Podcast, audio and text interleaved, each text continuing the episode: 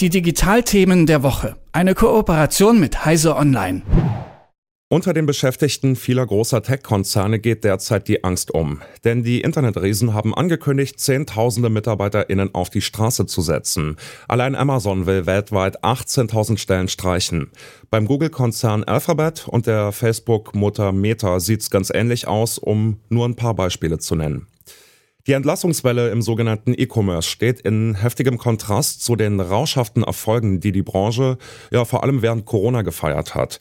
Amazon etwa, das die Liste mit den 18.000 Kündigungen anführt, hatte seine weltweite Belegschaft zwischen 2019 und 2021 verdoppelt auf 1,6 Millionen MitarbeiterInnen. Ein Teil von ihnen muss jetzt wieder auf Jobsuche gehen. Nach dem großen Pandemieboom herrscht unter den Tech-Giganten nun also sowas wie Katerstimmung. Was verrät uns das über die Branche und ihre Zukunftsaussichten? Antworten darauf gibt's jetzt von Malte Kirchner. Als Redakteur bei Heiser Online hat er auch Google, Amazon und Co. im Blick. Hallo Malte. Hallo Johannes, grüß dich. Moin moin. Malte, dass große Konzerne hin und wieder auch mal noch mal ein paar Stellen streichen, ist ja jetzt erstmal nichts Ungewöhnliches. Aber dass eine ganze Branche oder zumindest führende Unternehmen in so einer Größenordnung den Rotstift ansetzen, das ja schon. Was ist denn da im Moment los in den letzten Monaten im E-Commerce? Naja, die Frage ist eher, was ist nicht los? Und das ist nämlich Corona mit der Lockdown-Phase. Das war ein Faktor, der hat die Tech-Branche sehr beflügelt. Also es gab ja viele Verlierer in der Corona-Pandemie, Lockdown-Zeit, aber die Tech-Branche war es ganz sicher nicht. Wir haben es ja alle gemerkt. Homeschooling, dann Homeoffice, all diese Sachen, über die ja jahrelang immer gesprochen wurde als kühne Zukunftsvision, die nahmen Gestalt an. Und damit war natürlich auch eine riesige Nachfrage da nach Produkten. Also es wurden Computer gekauft, es wurden wurden, es wurde Software gekauft und es wurden Dienste in Anspruch genommen im Internet. Und damit haben die gutes Geld verdient, aber es war eben auch eine so große Nachfrage da, dass man eben sehr viel Personal anstellen musste, um da hinterher zu kommen. Und ja, wir haben es jetzt alle gemerkt, äh, die Lockdown-Phase ist ja vorbei und es ist eben auch nicht so, dass die Digitalisierung da, wo sie jetzt stand, während der Pandemie stehen geblieben ist, sondern sie ist ja sogar ein Stück weit wieder zurückgegangen in die Präsenz, in das klassische vorher. Und diese, diese Delle, dieses, dieser, diese nachlassende Nachfrage merken die Tech-Konzerne jetzt natürlich auch. Mhm. Ich würde den Begriff E-Commerce gerne noch ein bisschen besser verstehen. Also man nennt die ja gerne alle in einem Atemzug, was weiß ich, Amazon, Google, Facebook. Was verbindet die denn miteinander? Inwiefern stehen die jetzt vor derselben Situation? Kann man das so sagen? Ja, also das ist in der Tat so, dass wenn man Amazon zum Beispiel vergleicht jetzt mit Google oder auch Apple, dass die ja alle in scheinbar sehr unterschiedlichen Feldern unterwegs sind. Google ist, steht eher für Werbung, Amazon ist ja eher das Online-Kaufhaus und Apple ist ja eher Hardware und noch so ein bisschen Software.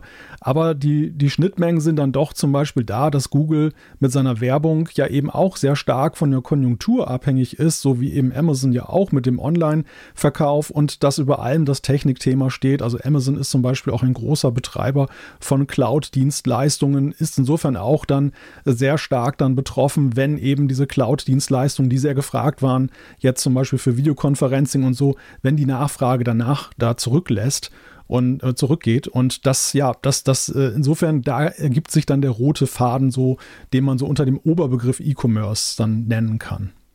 Ja, wir haben es eben schon gehört, 18.000 Entlassungen allein bei Amazon. Es klingt schon ja wirklich übel. Andererseits ist der US-Online-Händler während Corona, du hast gerade auch schon gesagt, rasant gewachsen und hat in den letzten Jahren ja hunderttausende Menschen eingestellt. Geht es jetzt also nur um eine Art Anpassung, eine dann relativ kleine Anpassung ans Pandemieende? Oder hat sich da eine Branche schon in einem höheren Maße wirklich verkalkuliert? Was würdest du sagen? Naja, verkalkuliert würde ich eher nicht sagen, denn wir sehen ja immer noch Milliarden Umsätze. Wir sehen auch Gewinne, die in, im hohen Millionenbereich, teilweise im Milliardenbereich sind. Also die Konzerne sind weiterhin relativ gut aufgestellt, aber sie ja, sie planen jetzt für die Zukunft. Sie sehen natürlich auch die weltweite Inflation. Sie sehen, sie sehen die Diskussion über eine mögliche wirtschaftliche Rezession das erwähnte Corona-Lockdown-Ende, das eben auch sich dann da niederschlägt. Es gibt einige Faktoren, die, die da der Anstoß sind, sich jetzt frühzeitig aus einer sicheren Position heraus aufzustellen für die nächste Zeit. Und äh, ja, das, das machen sie jetzt. Also sie, sie fokussieren sich ein Stück weit. Ja, wenn ich jetzt an die ganzen Rekord- und Erfolgsmeldungen der letzten Jahre denke, zum Beispiel bei Amazon oder auch bei Facebook, dann denke ich mir, ja, okay, es geht jetzt nicht mehr so steil nach oben, aber eine echte Krise sieht doch anders aus, oder? Also ist das hier nur eine Delle, eine kleine Korrektur in der Erfolgskurve oder geht hier eine gewisse Art von Ära, wie wir es bis jetzt gekannt haben, zu Ende, zumindest mal vorläufig? Naja, ich denke mal, dass dieser Hype, den wir jetzt gesehen haben während der Corona-Zeit für Digitalisierung, äh, jetzt wieder auf ein normales Niveau zurückgeht. Aber ich würde nicht sagen, dass eine Ära zurückgeht äh, und zu Ende geht. Es ist so, dass äh, man muss natürlich ja sehen, so, so hart das Einzelschicksal ist für diejenigen, die jetzt dann eben von Entlassungen betroffen sind. Aber relativ gesehen sind es ja relativ kleine Zahlen bei den Tech-Konzernen. Teilweise sind es, ist es die Zahl der Mitarbeiter, die man in einem Quartal in den letzten drei Jahren eingestellt hat, die jetzt dann von Kündigung da betroffen sind. Und äh, ja, ich sagte gerade ja schon, es ist eine Phase, des, wo man sich wieder fokussiert auf bestimmte Themen. Und wir sehen zum Beispiel bei Alphabet, der Google-Mutter, dass dort auf der einen Seite tausende Menschen jetzt ihre Kündigung erhalten, aber gleichzeitig dann eben gesagt wird und noch eingestellt wird im Bereich künstliche Intelligenz. Also, dass man dort zum Beispiel jetzt einen Fokus sieht und sehr klar vorprescht und ein wenig von diesem Gießkannenprinzip zurückgeht, dass man eben in sehr vielen Bereichen gleichzeitig forschend und auch mit Produkten unterwegs ist. Ja, künstliche Intelligenz war gerade schon ein gutes Stichwort, weil ich würde gern auf die Zukunftsthemen, auf die ja, zukünftige Entwicklung schauen. Was mir aufgefallen ist, es gibt parallel ja noch eine andere Entwicklung, die da auch gerade schon so ein bisschen angeklungen ist bei dir, äh, die halt scheinbar zumindest zu den äh, Entlassungen da nicht passt. Nämlich die IT-Riesen geben hunderte Milliarden Dollar für Zukunftsprojekte aus. Ein Beispiel wäre der Facebook-Konzern mit seiner Vision eines Metaverse. Ist also der gegenwärtige Personalabbau dann vielleicht nur der Auftakt zu einem viel größeren Umbau dann noch in der Tech-Branche mit äh, halt ganz anderen Projekten und Angeboten als bisher? Also könnte das nur so eine Art Auftakt gewesen sein? Ja, das ist eine schwierige Frage, weil wir natürlich nicht so genau wissen, was sie jetzt genau planen und äh, sehen müssen, wo das letztendlich dann herauskommt. Es gibt einen Verdacht, aber auch im Silicon Valley, dass die Konzerne schlichtweg in den letzten Jahren auch ein wenig angeheuert haben, um des Anheuern willens. Also weil es einen Fachkräftemangel gab und man hat Menschen an sich gebunden, Talente, um sie eben dem Markt zu entziehen, damit sie nicht bei Mitbewerbern landen, damit sie nicht Startups gründen, die möglicherweise der eigenen Firma dann gefährlich werden können.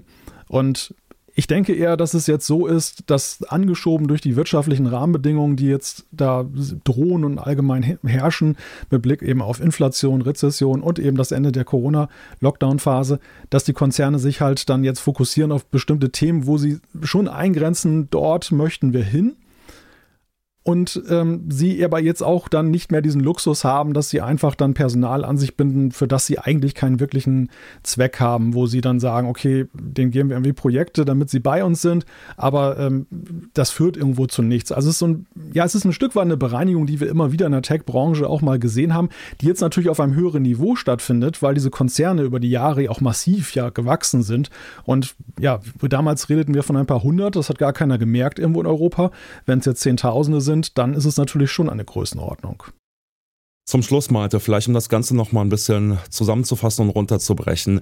Was erwartest du denn, was wir in nächster Zeit aus der Tech-Branche hören werden? Vor allem in Bezug auf die Giganten, auf die wirklich großen Firmen, die ja in den letzten Jahren auch immer nur noch größer und ja auch mächtiger geworden sind. Ähm, stehen denen jetzt erstmal schwierigere Zeiten bevor, auch durch, Konjunkt, äh, durch Inflation, durch Konjunkturkrise etc.? Oder werden wir möglicherweise schon bald dann wieder die neuen, die nächsten Rekordmeldungen hören? Was hast du für ein Gefühl? Ja, es laufen ja im Silicon Valley einige Wetten auf die Zukunft. Und du hast vorhin das Metaverse angesprochen, also die, diese virtuellen Räume, in denen man sich künftig bewegen könnte, die so, so eine Art alternative Realität aufmachen. Ein Thema, was, denke ich, auch das Zeug hat, wirklich zum Chartstürmer zu werden, zum Bestseller, das ist Augmented Reality. Also, dass man die virtuelle Realität mit der echten Realität über so eine Brille verbinden kann, dass das Navigationssystem quasi dann eingeblendet wird in das Sichtfeld, wenn man durch die Fußgänger Fußgängerzone geht oder man auch Nachrichten dort sieht. Mobilität ist auch so ein großes Thema. Wir reden in diesen Tagen viel über selbstfahrende Autos und wie es dort weitergeht. Aber die Frage ist ja, wie disruptiv können die Konzerne denn da momentan wirklich sein? Also ist die Technik eigentlich schon reif dafür? Und oder wird es möglicherweise so sein, dass sie jetzt eine ganze Weile dahin dümpeln? Im Hintergrund wird dann in den Laboren dran geforscht und gemacht und wir werden immer kleine Evolutionsschritte sehen. Das ist schwer zu sagen. Eins kann man sagen, die Konzerne stellen sich darauf ein. Also wir sehen schon sehr stark, dass sie eben immer mehr auf Services setzen. Streaming-Dienste, sei es jetzt TV oder Audio, Cloud-Dienste. Also sie gehen immer mehr dazu über, sich ein zusätzliches Geschäftsfeld aufzubauen, dass wir Nutzerinnen und Nutzer dann monatlich etwas zahlen, eine kleine Summe, aber wir zahlen und wir zahlen vor allem dauerhaft und das hilft ihnen halt so oder so über die Zeit. Also wenn die Innovat nächste große Innovation noch ein bisschen auf sich warten lässt, haben sie dadurch dann ein Polster und ansonsten, wenn sie schon früher damit fertig sind, ja, dann äh, haben sie den doppelten Verdienst. Spannende Entwicklungen. Wir werden es auf jeden Fall hier gemeinsam in was wichtig wird äh, weiterverfolgen und begleiten. An der Stelle erstmal vielen Dank an dich, Malte. Das war Malte Kirchner von Heiser Online zu der Frage, was steckt hinter der aktuellen Entlassungswelle bei den großen Tech-Konzernen. Vielen Dank, Malte. Sehr gerne. Die Digitalthemen der Woche. Eine Kooperation mit Heiser Online.